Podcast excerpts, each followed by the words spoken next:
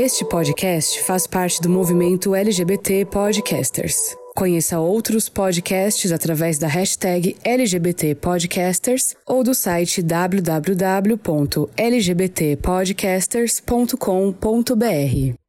Oi, pessoal. Esse é o 27 episódio do TuboCast. Neste episódio, conversamos com o Felipe Holanda, apresentador do Conversa na Varanda, onde falamos sobre o podcast que ele apresenta, falamos sobre engenharia de petróleo, falamos também sobre a pandemia, sobre o ineficaz combate às drogas e muito mais. Lembrando que ainda vivemos uma pandemia, que ainda existem muitos casos de Covid, então esperamos que vocês continuem em casa se puderem e se não puderem, higienizem-se direitinho, lavem as mãos, passem álcool em gel, usem as máscaras.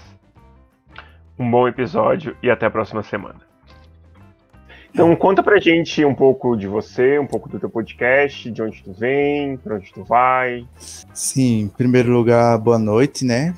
A todo, a, boa noite ao Julinho, boa noite ao Augusto e a todos os ouvintes. Bom, meu nome é João Felipe de Holanda, né? Mas todo mundo me conhece mais nas redes por Felipe Holanda, as poucas pessoas que me conhecem. Eu sou natural de Recife, Pernambuco, e mas não moro mais lá, moro agora no interior de Pernambuco, passei um tempo em Campina Grande, onde me formei em engenharia de petróleo pela Federal de Campina Grande, né, o FCG, e sou autor, editor, âncora, é, todas as funções que você imaginar do podcast Conversa na Varanda, que não foi intencional a rima com Felipe Holanda, né? E aí, nesse podcast, eu trago convidados também. E a gente bate um papo bem, bem tranquilo, sabe? Tipo, ele, é, a gente tenta simular uma conversa na varanda, um ambiente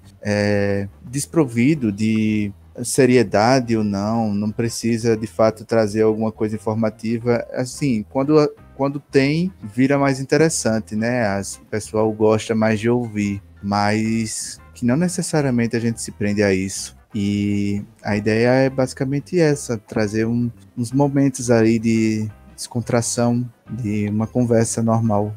Conta pra gente o que, que faz um engenheiro de petróleo. Que eu fiquei curioso quando você contou pra mim. Então, é, se eu te contar que nem o pessoal da engenharia de petróleo sabe direito, tu acreditaria? Acredito. É porque o curso de engenharia de petróleo, principalmente aqui no Brasil, é um curso muito novo. Então, a, a própria ideia de mercado de trabalho de um engenheiro de petróleo não está bem estabelecida. É, por exemplo, em 2014, quando eu entrei no curso, é, o engenheiro de petróleo se entendia que trabalhava principalmente nas áreas de exploração e produção. Então, naquelas petrolíferas, em alto mar ou em terra, aquela imagem bem propaganda da Petrobras que vocês já devem ter visto alguma vez. Sei. E quando eu saí do curso, já estava subentendido que engenheiro de petróleo também trabalha em refinarias, trabalha com refino, que antes era uma área exclusiva de engenheiro químico e engenheiro técnico. Então,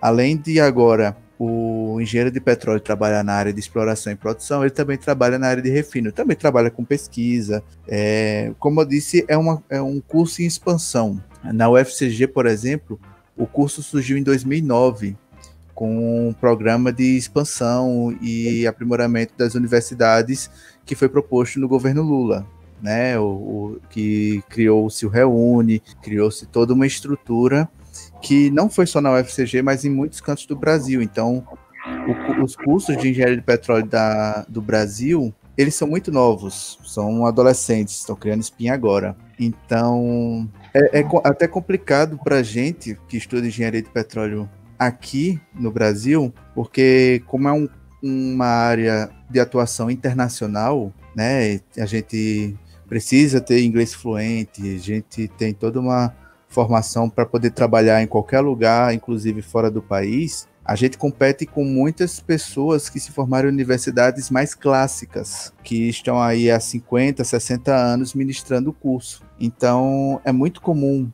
você encontrar muitas pessoas que no final do curso não sabem o que fazer, não têm não conseguem emprego porque precisam de muito investimento para ir em conferências e arrumar contatos, é, coisas desse tipo. Mas é um curso muito bom. Eu não me arrependo em nenhum momento de ter escolhido esse curso, porque aprendi muito dentro e fora dele. Eu acredito que o curso me possibilitou ir para Campina Grande, porque não existia o curso aqui em Pernambuco e que quando eu fui para Campina Grande eu aprendi muitas coisas por lá, sabe, fora da universidade, no convívio das pessoas por lá, que me transformaram bastante. Então, eu acredito que do mesmo jeito que não foi por acaso eu ter ido a Campina Grande estudar esse curso, também não foi por acaso eu ter escolhido ele. Uhum. Legal. Uhum. Eu tava vendo o seu, o seu podcast, o episódio 4, que é de setembro, é, vocês falaram sobre o inútil combate às drogas, né? Uhum. É, cê, cê, eu acho assim, eu também concordo, que eu acho que é inútil, até porque existem muitos interesses políticos por trás desse combate, entre uhum. aspas. E se, se quiser expor a sua opinião referente a este assunto, fique à vontade. Então, né? Esse episódio 4 foi com meu amigo Aleph, ele é psicólogo, ele trabalha principalmente nessa área de estuda muito sobre drogas, o efe, efeito das drogas e todo o histórico também, né, que você precisa ter como base. E foi bastante interessante essa conversa. Ele me trouxe uns dados muito intrigantes que eu acabei passando um bom tempo refletindo sobre eles e que a nossa opinião ela converge muito. Porém, como ele estuda o assunto, ele tem muito mais know-how e dados para poder embasar as opiniões dele. Então, acabou sendo mais, muito mais enriquecedor para mim ouvi-lo do que ele me ouvir. Então, quanto à minha opinião sobre a questão da, da guerra às drogas, né? Nós temos muitos exemplos mundo afora de que não vai não dá certo, né? Isso a, a guerra às drogas ela tem toda uma ignorância por trás dela, ela tem um, um certo interesse econômico também. O, não foi uma coisa que eu mencionei no podcast, mas que a proibição da maconha ela a fibra da maconha ela gera produtos que são muito mais baratos, muito mais resistentes do que os produtos feitos à base de petróleo.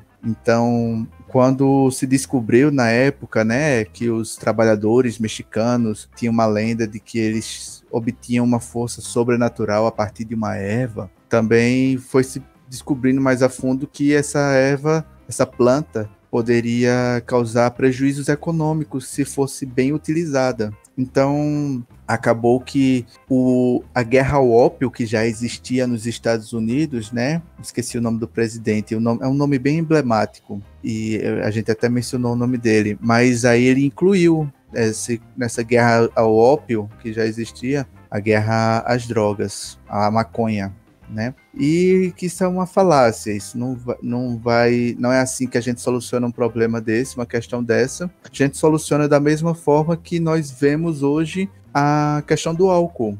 O álcool é uma droga que mata muito mais do que a maconha. Então, países que, por exemplo, querem resolver problemas de trânsito, problemas de acidentes de trânsito, né? Eles não partem para medidas coercitivas envolvendo o, a direção em si. Eles partem para medidas coercitivas inibindo o consumo de álcool. Na cidade, no México, por exemplo, você não pode consumir álcool na rua. Você só pode consumir álcool nos estabelecimentos e na sua casa. Então, se você for visto com uma cerveja aberta na rua, você vai preso. Você é, você é autuado no mínimo, né? E a cultura do, do, álcool no Brasil ela é muito forte, a cultura da cerveja, né, de, do consumo da cerveja. Então, não, isso seria uma medida super antipopular que eu acho que vai demorar muitas décadas para a gente pensar em alguma coisa aqui no país. Mas que,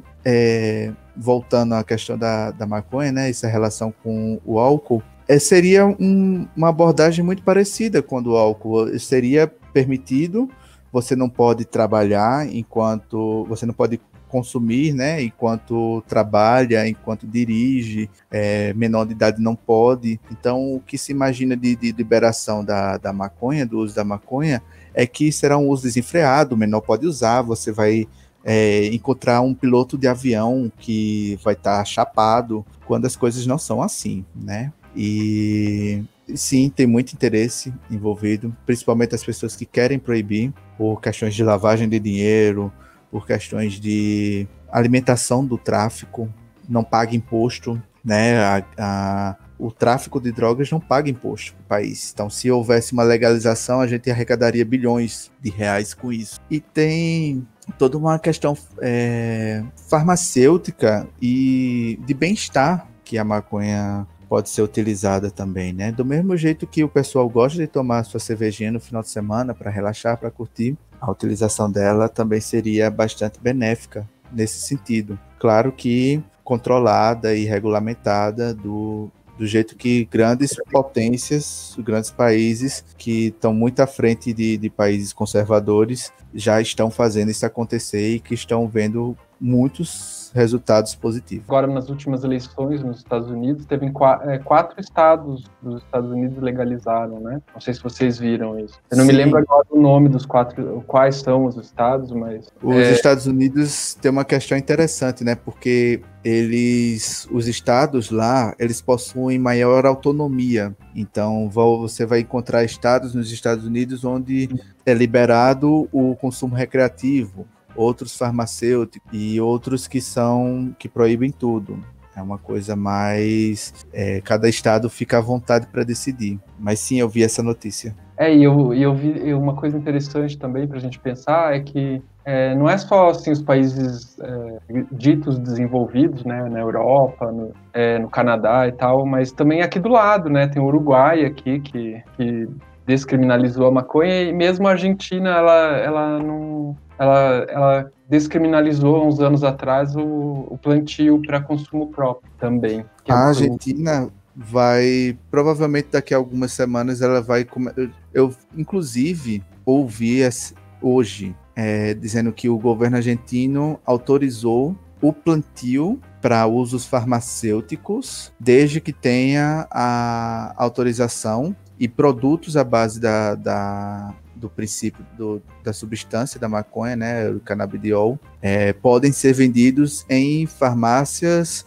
autorizadas. Então, vai aproveitar aí, né, que está um, um governo mais à esquerda, mais aberto para discutir essas questões. E só um adendo na questão do Uruguai: o, o IDH do Uruguai é alto, é 0,76, alguma coisa assim. Então, o Uruguai, dos países latino-americanos, sendo referência nesse quesito, né? Sim. Um abraço pro Pepe Mujica, uhum. amo aquele homem de coração. É assim, é um assunto inevitável, né? A gente falar sobre a Covid. Inclusive hoje, 17 de novembro, dia que a gente está gravando este, este podcast, é, faz um ano da, do primeiro relato de, de, de Covid diagnosticado em uma pessoa. Interessante. No Brasil ou no, no... Mundial, lá, lá na China, lá em, em Wuhan. É, e, e, hoje é interessante também que o governo aqui da cidade de Curitiba admitiu né, que tem um crescimento aí de, de novos casos. Complicado, né? Ah, todo mundo está aprendendo do zero a lidar com a, a, essa pandemia, porque não nos foi ensinado em nenhum momento na escola ou em algum lugar como é que se lida com a pandemia. A última foi há 100 anos atrás, né? Acho que foi a gripe espanhola. Então, fora isso, apenas algumas algumas doenças como o SARS-CoV-1, a gripe aviária, a gripe suína, coisas assim muito esporádicas ou regionais. A Ásia ela possui um histórico muito marcante de epidemias por lá. Então, tanto é que a gente vê a China, Coreia do Sul, os países asiáticos, eles, como têm essa experiência prévia, eles sabem lidar muito bem com a, o, o, cuidado que se deve ter quando se encontra uma nova pandemia, né? E é interessante se debater o, o assunto da Covid em vários aspectos, assim, sabe? A gente vai ter muito pano para manga, porque depois que a, a pandemia acabar, né, a gente pode discutir muitas questões, desde questões históricas ou questões assim éticas, étnicas sobre como, por que a pandemia surgiu, então toda a questão da, da alimentação, da falta de alimentação que os chineses possuem por morar em um, um país de 1,4 bilhão em condições sanitárias assim, sabe? Bem complicadas. Então, como isso surgiu?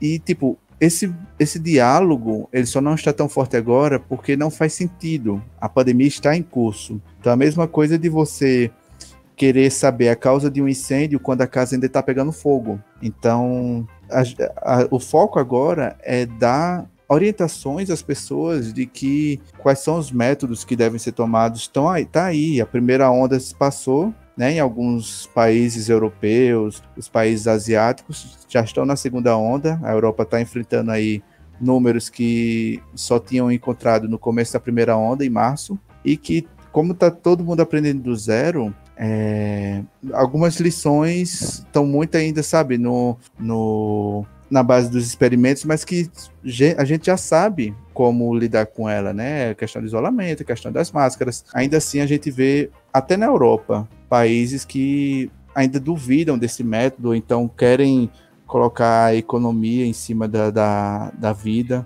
que é bem complicado. É, é, uma discussão que a gente encontra muito aqui no Brasil, né? Essa questão da, da economia e da vida. Sim, sim. E como que tá aí na, na, na sua cidade? A prefeitura está fazendo trabalho, assim, de orientar as pessoas? Porque aqui tá bem ruim, sabe?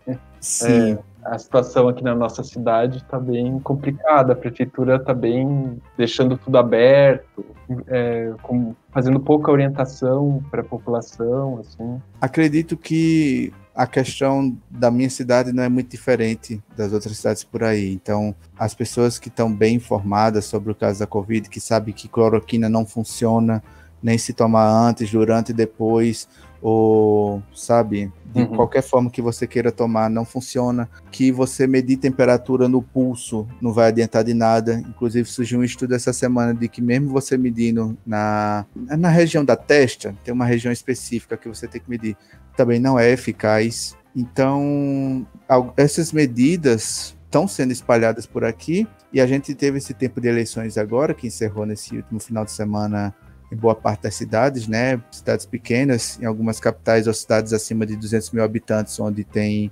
segundo turno. É, se teve, as eleições continuam.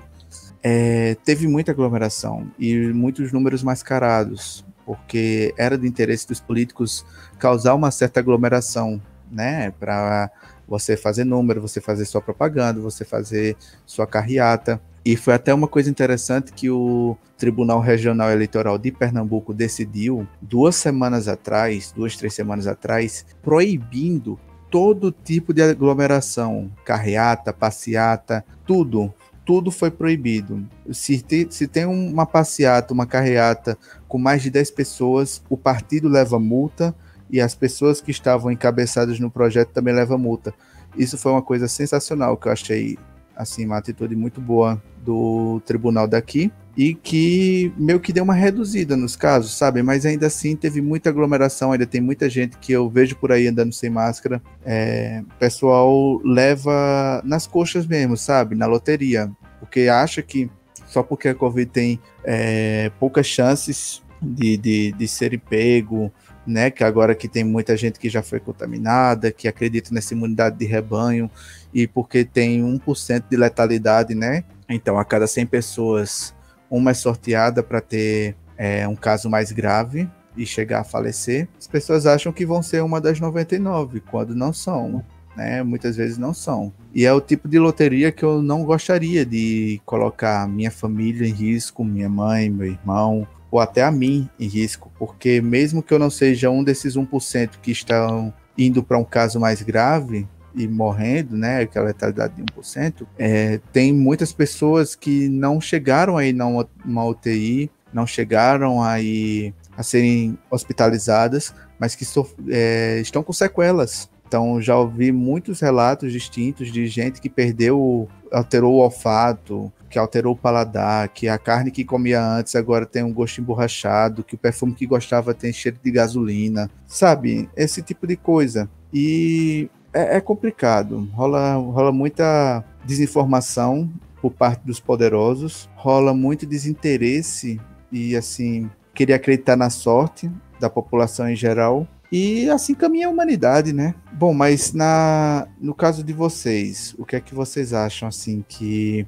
vocês acham que a atuação do, do presidente, se a gente tivesse um presidente digno, eu vou falar essa palavra por puro eufemismo, vocês acham que a gente teria uma condição nesse país melhor, ou então que as pessoas estariam respeitando? Por exemplo, se estivéssemos em um governo petista, então vocês acham que a população ainda assim acataria que é, estaríamos em uma situação melhor, pior? O que é que vocês acham? Eu já usei esse exemplo aqui muitas vezes de governos distintos, um de esquerda e um de direita, que tomaram a mesma atitude, apesar de serem países mais ricos que o Brasil, que é o caso da Nova Zelândia e da Austrália. Da Nova Zelândia, que é um partido de esquerda, e na Austrália, que é um partido de direita. Então eu acho que a questão não é você ser de direita, você ser de esquerda, você ser petista, você ser bolsonarista. Eu acho que isso, eu acho que não importa. Eu acho que o que importa é você não ter alguém no governo negacionista, que se nega aos fatos, que está aí na cara de todo mundo. Eu acho que se a gente tivesse um presidente que, que se importasse realmente com o povo que o elegeu, a gente não passaria porque a gente está passando desde sempre. A minha, essa é a minha opinião desde sempre. Só, uma, só para reforçar, a gente tem o caso também da Bielorrússia, né, que é uma ex-república soviética, onde o ditador de lá disse que a Covid poderia ser tratada com sauna e vodka. Então é um governo de esquerda, ditatorial, e que total negacionista quanto ao assunto. Vimos muitos exemplos também de líderes ortodoxos que negaram a Covid, disseram que isso era uma coisa do diabo, que isso era coisa de, de pessoas que não tinham fé. Inclusive, houve um caso bem interessante interessante assim no sentido científico da coisa, mas não no sentido humanitário de um bispo ortodoxo que morreu, acho que foi na Romênia, e eles tiveram a cerimônia. O bispo morreu de Covid e eles têm o costume de chegar no corpo e beijá-lo, né, como uma, uma despedida. E nisso houve uma transmissão da Covid que estava ainda presente no, no corpo do, do morto. Então, sim, a questão não é. Então, não é você ser de direita ou de esquerda, é de fato você ser negacionista. E muita gente chegou para mim e disse assim: ah, mas Austrália e Nova Zelândia são ilhas.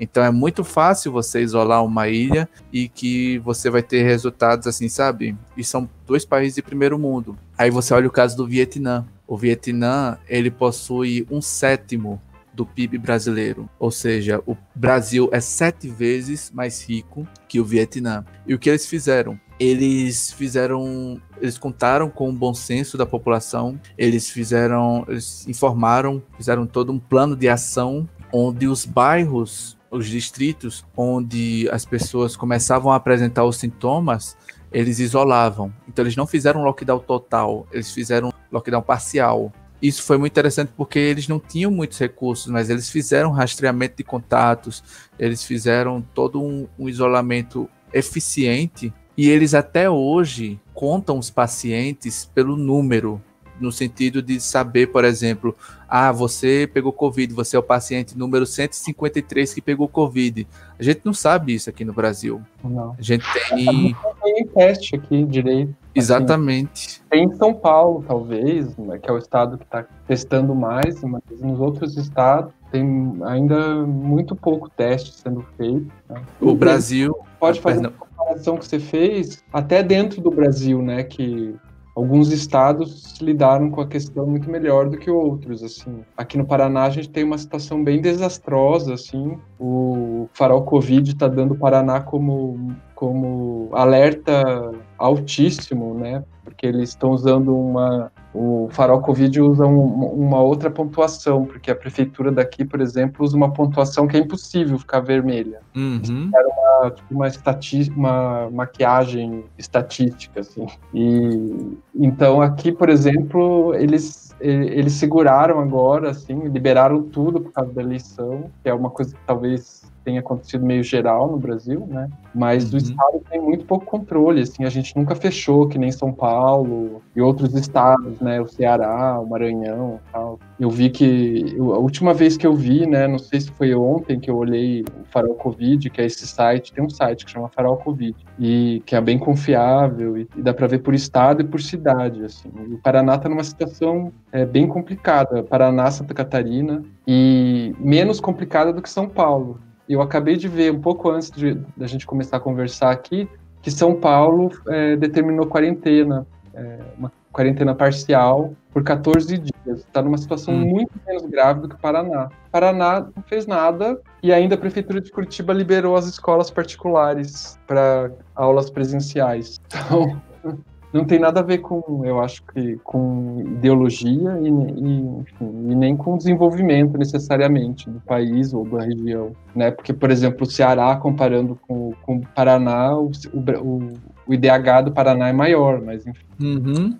E a gente está lidando muito pior do que o Ceará. Né? Justo. Essa questão das crianças é interessante porque uma das soluções que os negacionistas apontaram no começo era o isolamento vertical, né? Isola os velhinhos e os jovens continuam circulando, sendo que a realidade brasileira é única, principalmente quando a gente leva em consideração grandes metrópoles que possuem favelas. Então, ao contrário de países como a Suécia, os países nórdicos, que cada um mora sozinho numa casa e que os idosos geralmente ficam em espaços são, que são parecidos com asilos e que, por sinal, até os asilos foram grande preocupação desses países europeus, é, a gente tem um cenário aqui no Brasil onde todo mundo mora junto na mesma casa. Sim. Então é muito comum você ver uma casa onde moram três gerações juntas: o filho, o pai e o, o avô. Então não adianta nada você botar a criança para ir para a escola se ela vai pegar a Covid e vai transmitir para o avô dentro de casa. E aí, o que é que você vai fazer? Então, faltou muita coisa para a gente poder controlar a Covid aqui no Brasil.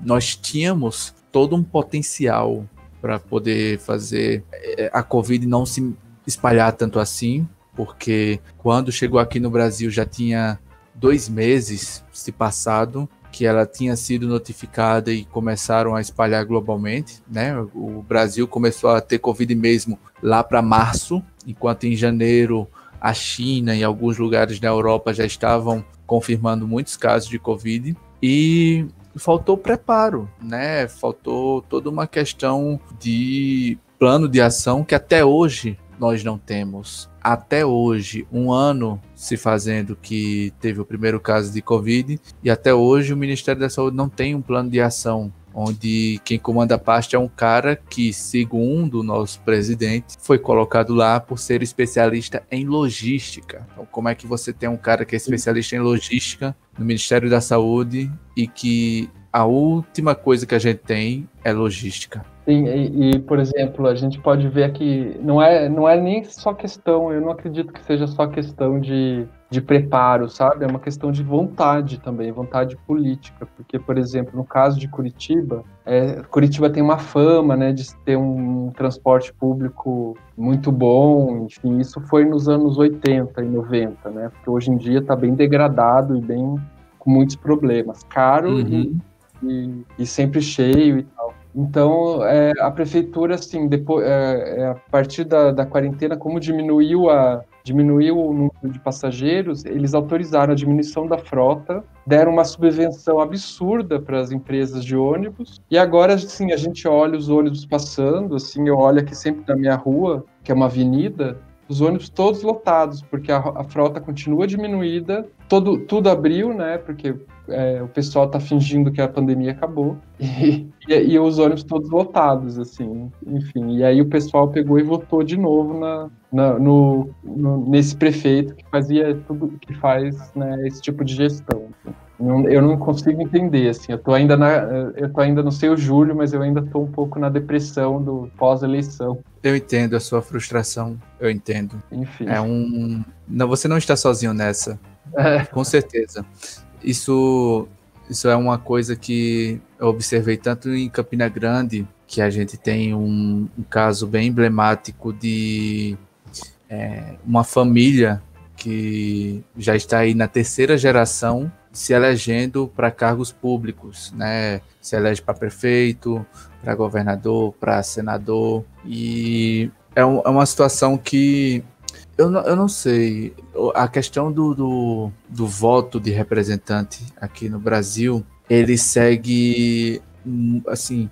Por mais que o sentimento de frustração seja o mesmo, a gente vê casos muito emblemáticos no interior, casos emblemáticos na capital, em alguns estados específicos do país, como por exemplo o Rio de Janeiro. Então, o Rio de Janeiro, por exemplo, meu Deus do céu, é o último estado que pode falar e dizer que outro estado vota mal, porque como é que a pessoa elege Gabriel Monteiro e Carlos Bolsonaro com a quantidade de votos que teve. Mas em contrapartida, eu sou uma pessoa esperançosa, né? Eu sou uma pessoa que é, tem uma linha tênue entre ser esperançoso e ser trouxa. Uhum. Eu vejo também muitos casos incríveis onde é, pessoas, minorias, né, foram eleitas para cargos de vereador, de representante popular, onde a gente, uma quantidade que a gente não via antes. Por exemplo, Recife, em 2016, elegeu em primeiro lugar para vereadora uma mulher evangélica e esse ano elegeu uma mulher preta. É, Campina Grande elegeu a primeira mulher preta vereadora nessas eleições. Nós tivemos aí 13 vereadoras e vereadores trans que também foram eleitos nessas eleições. Então, é um cenário que é complicado porque a gente vive esse momento de política, de eleições, de dois em dois anos. Então, desde o momento que eu comecei a me interessar mais por saber sobre política, de dialogar com pessoas que também têm esse conhecimento e de saber mais sobre a origem de cada partido, a história de cada partido, sobre os principais representantes, sobre o que eles fizeram antes, o nome deles na praça, como é que tá, é como se uma nova visão se abrisse, sabe? É, porque a gente tem a gente tem aqui no, no Brasil uma visão muito maniqueísta das coisas, né? Então, é, o maniqueísmo é uma, uma vertente filosófica onde acredita apenas no bom e no mal, só.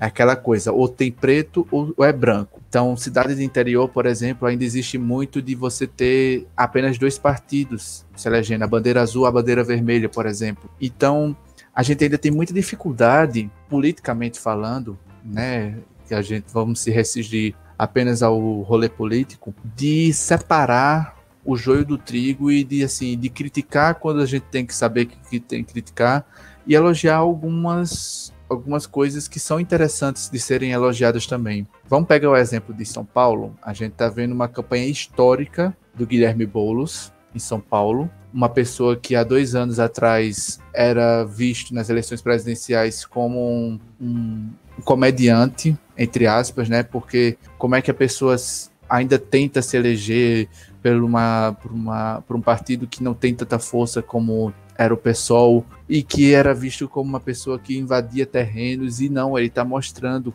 paciência, com uma campanha incrível que não é assim que a banda toca, que ele não é esse monstro todo, que ele tem ideais, ele tem princípios, ele não sai invadindo a casa do povo. E ele ensina isso de uma forma assim muito como se fosse uma missão de vida dele, sabe? E aí a gente vê partidos de esquerda que deveriam estar apoiando Bolos ficando em cima do muro, né? O Márcio França fica, até agora está em cima do muro, disse que não vai apoiar nem o Covas, nem o Guilherme Bolos. Ele que dizia ser contra tucanos. É, não, e a gente ele ele não é, viu? Pois Eu é, conheço. e a gente tem o caso, por exemplo, do Paulo Cobos, que já disse que vai votar em Guilherme Boulos. Então, cara, tá entendendo? Tem que deixar de maniqueísmo, muitas Sim. vezes. É, o Márcio França, nas últimas eleições, lá em 2018, ele se apoiou no bolsonarismo, né? Igual o Dória também fez. É, o Márcio Só- França, ele, é, ele o, e o PSB, é, ao contrário do PSB do, do Nordeste, a- o, o PSB do Sul e do Sudeste são de- é, praticamente linha auxiliar dos tucanos. Aqui em Curitiba, eles são linha, linha auxiliar, auxiliar do DEM, e lá em São Paulo, eles são linha auxiliar do PSDB. Então, por exemplo, o Márcio França sempre foi um homem de direita, que quando estava na prefeitura da cidade dele, que agora é uma cidade lá da Baixada, Baixada Santista, que eu não me lembro, agora me fugiu o nome, é, teve uma política, é, digamos, liberal, assim, e, e quando foi governador também. Inclu- Inclusive, quase quebrou o Estado. Então, assim, eu, eu acho que foi um desastre, assim, o PDT, por exemplo, apoiar um cara desses, assim, eu acho que, que agora eles estão certos em apoiar o Boulos, né, que o Ciro já falou, o Ciro e o presidente do PDT já falaram que vão, que vão é, apoiar o Boulos. Agora, esse França aí, eu não. Enfim, eu se eu morasse em São Paulo, eu não faria campanha. Não faria campanha, não votaria. E, Justo. né? Bom, é, sobre essa questão do, do PSB, é bem interessante, porque o PSB aqui em Pernambuco, ele é, ele por muito tempo foi visto como um partido de esquerda, centro-esquerda, e hoje em Recife, no segundo turno, nós temos João Campos, que é filho do finado Eduardo Campos, né? Que não sei se vocês se lembram, nas últimas eleições presidenciais ele era um forte candidato. Não, nas últimas não, minto. Em 2014. Caramba, faz muito tempo já. Nossa, como faz tempo. Sim, Então, já faz um é, certo tempo. É. é porque tudo que veio antes da pandemia parece que foi há 200 anos atrás. Verdade. Então, ele morreu, né, num acidente de helicóptero. E aí o filho dele, João Campos, está tentando a prefeitura do Recife. Ele é hoje deputado federal pelo PSB e está contra Marília Reis. Os dois são primos, né? O Eduardo Campos e a Marília Reis são sobrinhos ou filhos de Miguel Arraes, né, que foi um grande político ah, na história pernambucana. E a gente vê que, como ao passar das gerações, alguns discursos partidários eles se perdem. Por exemplo, o PDT no, na, se fosse se Brizola tivesse vivo hoje, mesmo que a candidata dele tivesse perdido em Porto Alegre, ele não hesitaria em apoiar a Manuela Dávila no segundo turno, visto que ela está hoje, se eu não estou enganado, concorrendo contra o cara que é um dos maiores financiadores de fake news. Sim. Se eu não estou enganado, é, é, confere a informação, né? Sim. Então, e a gente vê, assim, uma, uma questão muito complicada nisso. Em 2018, houve um caso bem é, marcante, onde o Ciro ele estava sem apoio político na esquerda, no campo da esquerda. O Ciro sempre se, sempre se autoproclamou centro-esquerda. E ele estava sem apoio de nenhum partido de esquerda, todos estavam apoiando o PT. Então, o único partido que ainda não tinha declarado apoio era o PSB, de Paulo Câmara. E aí o PT fez uma coisa muito inteligente, mas ao mesmo tempo é a clássica velha política, que foi dizer o seguinte, olha, chegou para o PSB e disse, a gente vai tirar a nossa candidata a governadora de Pernambuco e vocês tiram o governador de vocês de Minas Gerais. A gente tem chance de ganhar em Minas, vocês têm chance de ganhar em Pernambuco. Na época, quem é que estava tentando se candidatar a governador de Pernambuco? Marília Reis. E houve muito protesto, tanto quanto o representante do PSB em Minas, como da Marília também. E foi complicado, porque cortou. E tudo isso fizeram para é, tirar o único apoio que o PDT poderia ter nessas eleições. E toda a campanha de 2018 foi de uma polarização imensa. O Ciro, em vários momentos, dizendo que tiraria o Lula da prisão e que ajudaria ele, não sei o que, não sei o que. Depois de um tempo, a própria presidente do partido disse que não apoiaria, não subia no palanque do Ciro, nem com reza braba. E depois teve todo aquele cenário que ficou famoso do Ciro fugindo entre aspas, para Paris E são coisas assim bem fora de contexto que acaba no final de tudo prejudicando a gente, que somos pessoas que acreditam mais numa num, num governo de esquerda para o nosso país, né? Eu sou eu digo que eu sou de esquerda porque essa conversinha de muita gente dizer que é de centro porque não é nem de esquerda nem de direita é para frente que se anda, não me convence. A gente está numa gangorra onde o Brasil está pendendo para o lado direito. Sim. Então, para a gente equilibrar as coisas, precisamos fazer força no lado esquerdo, sabe? O Brasil é um dos países que mais possui é, desigualdades sociais e econômicas. É, tá super provado isso, todo mundo tá careca de saber. E quem é de esquerda, quem é, perdão, quem é de direita acredita que essa desigualdade econômica é uma coisa inerente, que nada os políticos podem fazer para mudar isso, ou que tem que lutar à base da meritocracia. Parece até piada. Quer dizer, é piada. E a gente tem que trazer mais gente, mais pessoas para acreditarem numa esquerda no Brasil para a gente balancear essa gangorra, virar uma coisa equilibrada, né? E essa briga entre peixes grandes da esquerda acaba prejudicando muita gente, muito mesmo. E me, me, me enche de orgulho ver uma campanha feita do Bolos, que tá fazendo sozinho. Agora no segundo turno conseguiu o apoio do, do Gilmar Tato. Vai, se Deus quiser, conseguir aí mais 10% dos votos, né? Ele saiu uma pesquisa agora que ele está com 40% dos votos e que pode inaugurar um novo capítulo, né, da, da história da política brasileira para a gente, que ele vai conseguir, se Deus quiser, aí fazer um ótimo governo. Sim, tomara. Tem que ter, tem que ter um pouco de esperança, né? Senão, sim. Senão a gente entra em parafuso, eu acho. E Boulos é geminiano, né? Então eu boto fé em qualquer é. geminiano que, exceto Trump. Trump também é geminiano, então todo mundo que usa a retórica de Geminiano não presta porque é o signo de Trump, e aí eu falo que é o signo de Boulos também. Se bem que Boulos nasceu na cúspide, né? Então ele tem um pouco de características de câncer. Ah, você, você entende de astrologia também? Ah, entendo um pouco. Eu entendo o suficiente para poder puxar o assunto com quem entende. Eu gosto de ouvir quem entende. É, eu... eu... não entendo nada. Eu só, eu, quando eu digo, eu, eu, só, eu só digo que eu sou capricorniano, mas é, eu não tenho nada de capricorniano. Porque eu não sou econômico e eu não sou nada organizado. Eu sou bem desorganizado, inclusive. Bom, é você. É que Geralmente a... é, eu uso isso em minha defesa. Tem o ascendente, tem a lua, tem não sei o quê. Aí. Sim, sim. É, então, Aí eu digo que a, un... a única coisa do, do, meu ascendente que é coerente comigo é a minha fome, né? eu sou. Meu ascendente é em touro. Então, a minha fome é completamente taurina. Mas eu sou safado igual o Libriano, que é a minha lua. É, que eu sou. Eu minha lua em Libra. Isso é calúnia. Aí. Aí eu, é, aí eu sou um pouco mais safado por causa da minha lua. Enfim. Uhum. É... Olha, a primeira Mas, vez ó, que a gente, fala tá... nesse podcast. A gente, precisa, né? a, gente precisa, a gente precisa trazer alguém entendido do assunto pra, pra, pra gente desmistificar algumas coisas. Aí você é expulso do movimento cético do Brasil.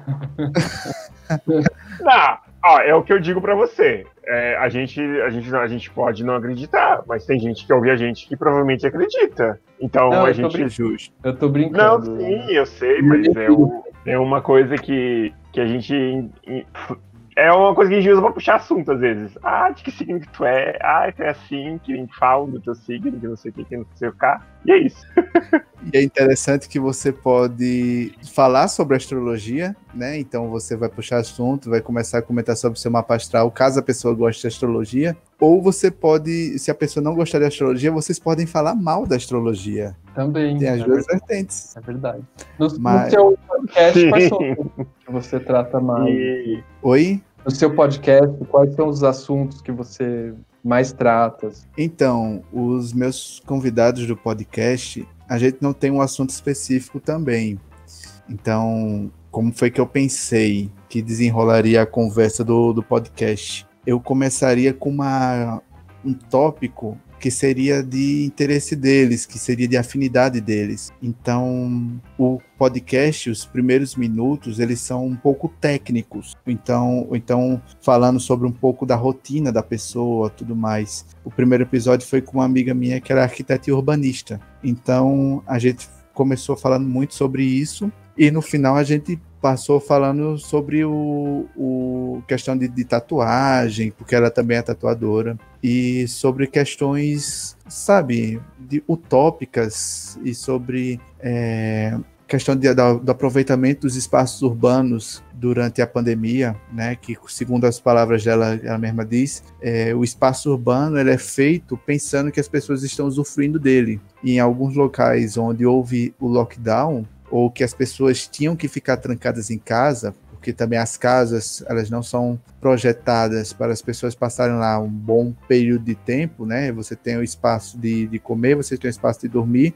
mas você não tem o espaço de lazer em muitas casas, apartamentos, né? E vai, vai dependendo de, de, do, da área, dos assuntos que as pessoas gostam muito de falar. O Aleph, ele gosta muito de falar sobre essa questão da psicologia das drogas, então a gente se debulhou mais sobre esse assunto. É, Dandara, ela é uma feminista que ela trabalha na... ela é mestrando em computação, então a gente teve todo um diálogo sobre computação, sobre o Pai Ladies, que é o grupo que ela participa de empoderamento feminino através do Python, da programação. E no final a gente começou a falar sobre essas rixas de forró, começou a falar sobre qual álbum é melhor, começou a sabe, falar, basicamente desenrolou uma, uma conversa sem muito, sem muita ênfase num, nessa área. Então é, é muito é muito abstrato, sabe? Porque cada convidado ele se sente à vontade de uma forma ele vai querer abordar outros assuntos ao invés de outros. Tem uns que eles precisam manter a profissionalidade, mesmo que seja em um podcast, então eles não se permitem é, entrar em assuntos muito pessoais. E outros que não, eles é, falam à vontade, expressam as opiniões deles e se permitem entrar em um assunto mais tranquilo. Essa é uma desvantagem muito grande do meu podcast. Tem várias desvantagens, mas uma delas é que não nos permite 100% criar uma conversa descontraída na varanda, porque primeiro está sendo gravado e segundo, porque a gente não pode, a gente tem que manter uma ética, né? A gente tem que manter o, o family friendly em alguns assuntos, não podemos divulgar nomes, não podemos fazer fofoca. A melhor parte de uma conversa descontraída é fazer, você fazer uma fofoca, você falar mal de alguém, né? Eu, como bom geminiano, Sim. que diga. Mas basicamente é isso. A fofoca faz parte da empatia, né, dos, dos amigos, digamos assim. Se você sim, não sim. puder falar mal de, de alguém que o seu amigo também não. Ai, você se sente agoniado. É uma pessoa que os dois não gostam, mas que não podem falar da, daquela pessoa, porque alguém, uma outra pessoa vai ouvir e talvez essa pessoa vai ficar sabendo. Esse é Exatamente. um problema que eu, que eu acho que existe. No, esse é um problema que existe no podcast. Inclusive, uma das melhores formas, a, a, gente já falou meio que sobre isso na questão da astrologia, mas uma das melhores formas de você puxar assunto ou então criar uma amizade com alguém é encontrar um ponto comum que vocês odeiam. Então, obrigado, senhor Bolsonaro, por pelo menos proporcionar um filtro ou um assunto em comum, um, uma forma que eu possa chegar é, numa conversa que é destilando o ódio que ambos têm pelo Senhor. E, uhum. Pelo menos nisso ele, ele foi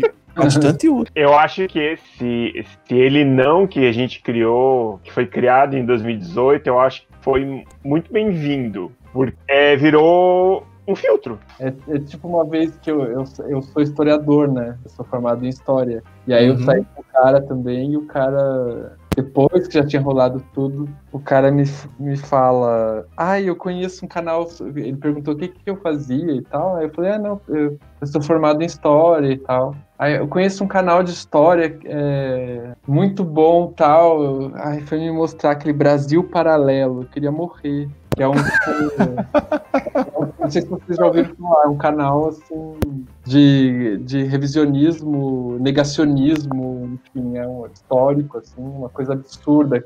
Faz umas interpretações racistas e é, negacionistas e revisionistas da história brasileira, assim, horríveis, assim. Então, o curso de humanas, no geral, é muito complicado. Então, você é formado em história, você deve ter passado uns quatro anos da sua vida tendo que ler é, artigos e mais artigos, tentar desenvolver a opinião de, de pessoas da época e, tipo, todo tipo de gente que lhe faz questionar se você é realmente alfabetizado. Então imagina você passar por todo esse rolê, você estudar o tanto que você estudou para chegar um cara e lhe recomendar um, um, canal assim que pega faz que nem evangélico que puxa uns trechos da Bíblia fora de contexto, junta e cria uma coisa que não tem nada a ver, cria uma coisa que Cristo nunca falaria e diz, ó, Cristo falou porque tá na Bíblia. Aí, sabe, deve ser frustrante, muito frustrante. É, porque é, dá vontade de jogar o diploma no lixo. Dá, dá, dá mesmo. Pior é quando tu encontra historiador de direita, né? Que nega tudo que hum. aprendeu na faculdade. A gente tá chegando no final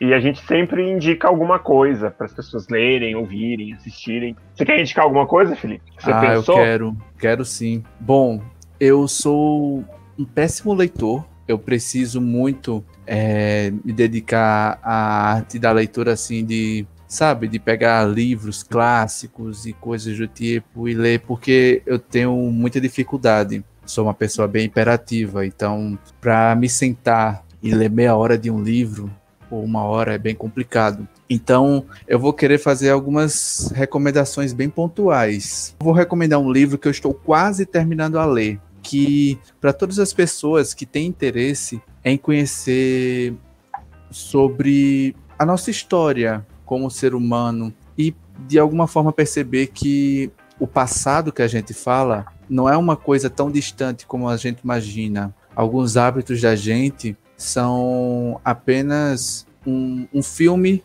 onde apenas o elenco muda, mas que o filme é o mesmo. Então, o livro que eu vou recomendar ele é um livro magnífico, maravilhoso. Ele é bem grossinho. E o nome do livro é Sapiens, Uma Breve História da Humanidade. Ele é de Yuval Noah Harari e ele é um best-seller internacional. Já foi traduzido aí bastante.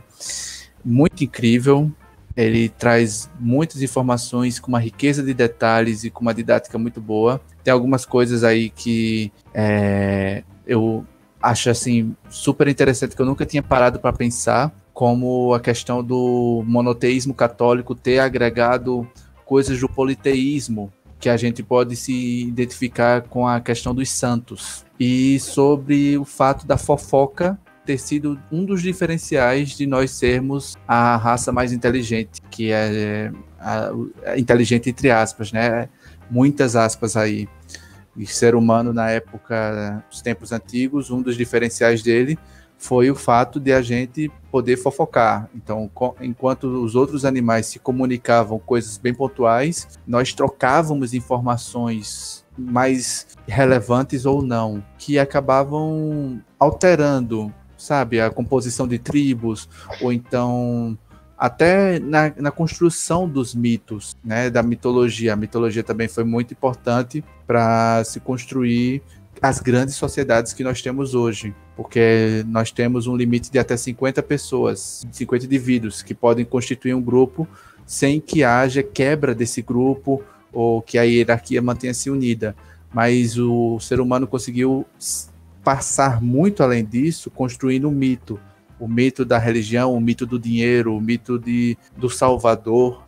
Bastante interessante esse livro. Quanto à questão de filme, eu sou. Eu estou em uma maratona do estúdio Ghibli. Então eu sou. Eu estou muito apaixonado pela forma que é, o estúdio constrói esses os filmes, né? É, pela, pelo Miyazaki, pela obra do Miyazaki, eu acho maravilhosa. Então, eu vou recomendar o filme que eu assisti ontem, que é Princesa Mononoke, mas Ai, que qualquer filme, qualquer filme do estúdio Ghibli seria maravilhoso. Eu sou apaixonado por Porco Rosso, gosto de serviço de entregas da Kiki, porque todo mundo quando pensa em estúdio Ghibli pensa em A Viagem de Chihiro, Castelo Animado, que são duas obras maravilhosas. Castelo Animado é espetacular, mas que também tem muitas obras que o pessoal não conhece muito e que são igualmente deliciosas de se assistir, de se perceber os detalhes e de se deliciar, né? Eu tô apaixonado. Tanto é que é, eu não tenho pressa para assistir todos os filmes. Eu me sinto me deliciando aos poucos, sabe? Tipo um sommelier que não toma o vinho todo de uma vez, toma aos pouquinhos. Me sinto igual. Você já viu aquele túmulo dos vagalumes? Nossa, não me fala não que eu já tô chorando aqui. É um dos prediletos, apesar de ser muito triste, né? Aquela cena onde a menina interage com os vagalumes, sem, sem dar muito spoiler. Tem que ter vagalume em algum local do, do filme, né? Então, a, a, é, tem uma cena no meio que ela interage com os vagalumes que eu acho de uma. De uma poesia, né? É, de uma poesia sensacional. É, incrível. Então, e, e música, não sei. Eu recomendaria escutar Mark DeMarco. Eu amo Mark DeMarco. É isto. E ouçam MPB. Tem muita coisa boa na MPB antiga. A MPB atual, não sei nem tanto também, eu estou muito por fora, mas MPB antiga eu amo também escutar. Então, essas são minhas recomendações, bem extensas, né? Eu não sei o quão os convidados de vocês recomendam, mas eu acabei me alongando um pouco nas minhas recomendações. Ah, a gente deixa bem livre. É, recomendar várias coisas, elas podem. Ficar livre mesmo. Tem convidado que indica uma coisa. Tem convidado, o nosso amigo Áureo do Literatura Viral indicou seis livros. Nossa! Então a gente deixa bem livre, bem livre mesmo. Então fica tranquilo que tu até indicou pouco. Perfeito, então. E quero agradecer, em especial, já que a gente está em clima aí de despedida, né? É, pelo convite eu espero que vocês também possam é, participar de uma conversa na varanda bem legal, que a gente possa desenvolver um, um, um episódio também. É, por enquanto, eu estou postando episódios bem esporadicamente, né? Porque isso, o, o podcast, ele surgiu como um unguento, sabe? Para uma, uma falta de contato que eu estava tendo durante a pandemia, para eu ocupar um pouco a mente, para eu poder conversar com as pessoas, principalmente com os amigos que eu fazia muito tempo que eu não via eles, que eu tinha um contato muito físico com eles. E aí eu posto dois episódios por mês, um episódio por mês. Inclusive vai sair o próximo episódio dessa semana, né? Vai ser bem interessante. Já dando um pequeno spoiler para os ouvintes deste, deste podcast, a gente vai falar muito sobre questão de relacionamentos em geral, principalmente relacionamento aberto. A convidada está em um relacionamento aberto por quatro anos, mora com o cara, e a gente vai conversar um pouco sobre é, o case de sucesso dela, né? A gente vai fazer um estudo de caso e vai falar sobre por que o relacionamento dela deu certo e se a fórmula que ela usa é de alguma forma parecida ou não com a que os casais monogâmicos deveriam utilizar. Que legal. É, então, eu vou, eu vou entrar nessa, nessa onda do, dos Ghibli, então. Eu vou indicar o meu amigo Totoro. Perfeito. eu sou apaixonado Eu sou apaixonado, sou apaixonado. E, e vale muito a pena porque é um é uma história muito linda, muito bonita, porque é de duas meninas que a mãe tá no hospital e elas não sabem quando a mãe volta do hospital e elas. Você sabe que Enfim, o. É um. O, que o Áureo do Literatura Viral falou que o Totoro é uma metáfora para tuberculose. Nossa! Eu não sabia. Ele falou isso, não sei se ele falou isso para mim ou se ele falou, não me lembro agora se, eu, se eu no, no, no, podcast dele, que é um rapaz que a gente conversou aqui no podcast, no, no episódio 20. Você lembra, lembra qual é, Júlio? 24? É o 24. 24, e, e ele estuda as epidemias, as epidemias na arte, na literatura e na história. E aí ele tem um episódio do podcast dele, que chama Literatura Viral, que fala sobre os estúdios Ghibli. E ele fala que Totoro é uma metáfora para tuberculose. Por isso que a mãe, de, a mãe dela está no hospital e tal. Que incrível. Eu já indiquei o, o Túmulo dos Vagalumes, né? Que indiquei mais ou menos, falei dele e tal. Mas indico, se o pessoal estiver ouvindo aí, vale a pena, apesar de ser um pouquinho triste, que é uma temática de guerra, então, então tem umas tristezas aí. Mas é um filme muito legal, é um, uma animação muito legal, ela é de 88, eu, se não me engano.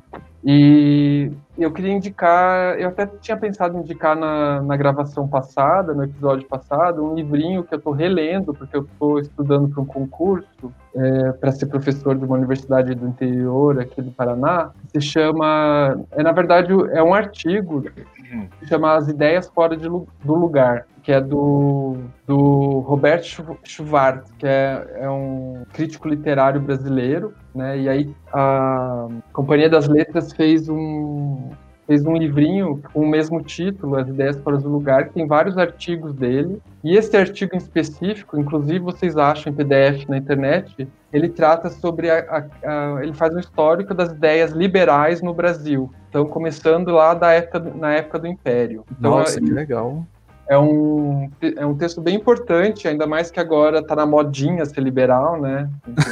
Esse pessoal aí que nunca, parece que nunca estudou história na vida e, e defende liberalismo num contexto de um país tão desigual que nem o Brasil. Então, eu tava, rele, tava relendo esse texto e pensando que se, se esse texto fosse trabalhado no, no ensino médio, por exemplo, talvez a gente não tivesse essas pessoas aí defendendo o liberalismo no Brasil atualmente. Então é um livrinho editado pela, pela Companhia das Letras, mas naquele selo da Penguin, Penguin que é uns livrinhos fininhos, assim. E, e é isso, acho. É só isso que eu vou indicar. Então é isso. Lipe, eu queria agradecer demais a tua participação aqui. Se tu quiser deixar algum recado, alguma coisa, fica à vontade. Teus arrobas. Bom, o meu arroba é Felipe Holanda A, com duplo A no final, né? F-I-L-I-P-E, Holanda que nem o país, e com um A mais no final. Se você pesquisar no Instagram ou no Twitter, você vai encontrar minhas redes sociais. Se você pesquisar no Spotify, é, Conversa na Varanda, você pode ouvir meu podcast.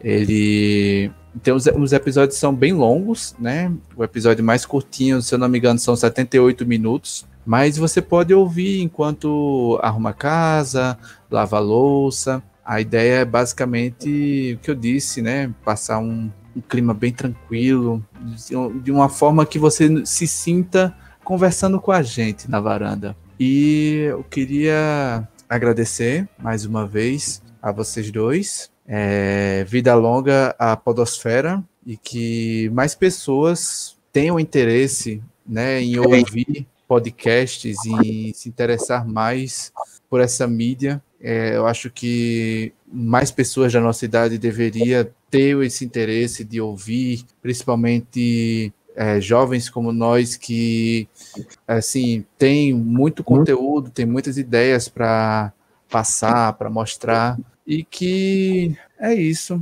Eu só, só tenho a agradecer pela, por essa participação e é isso. A gente agradece mesmo, tô, tô aqui.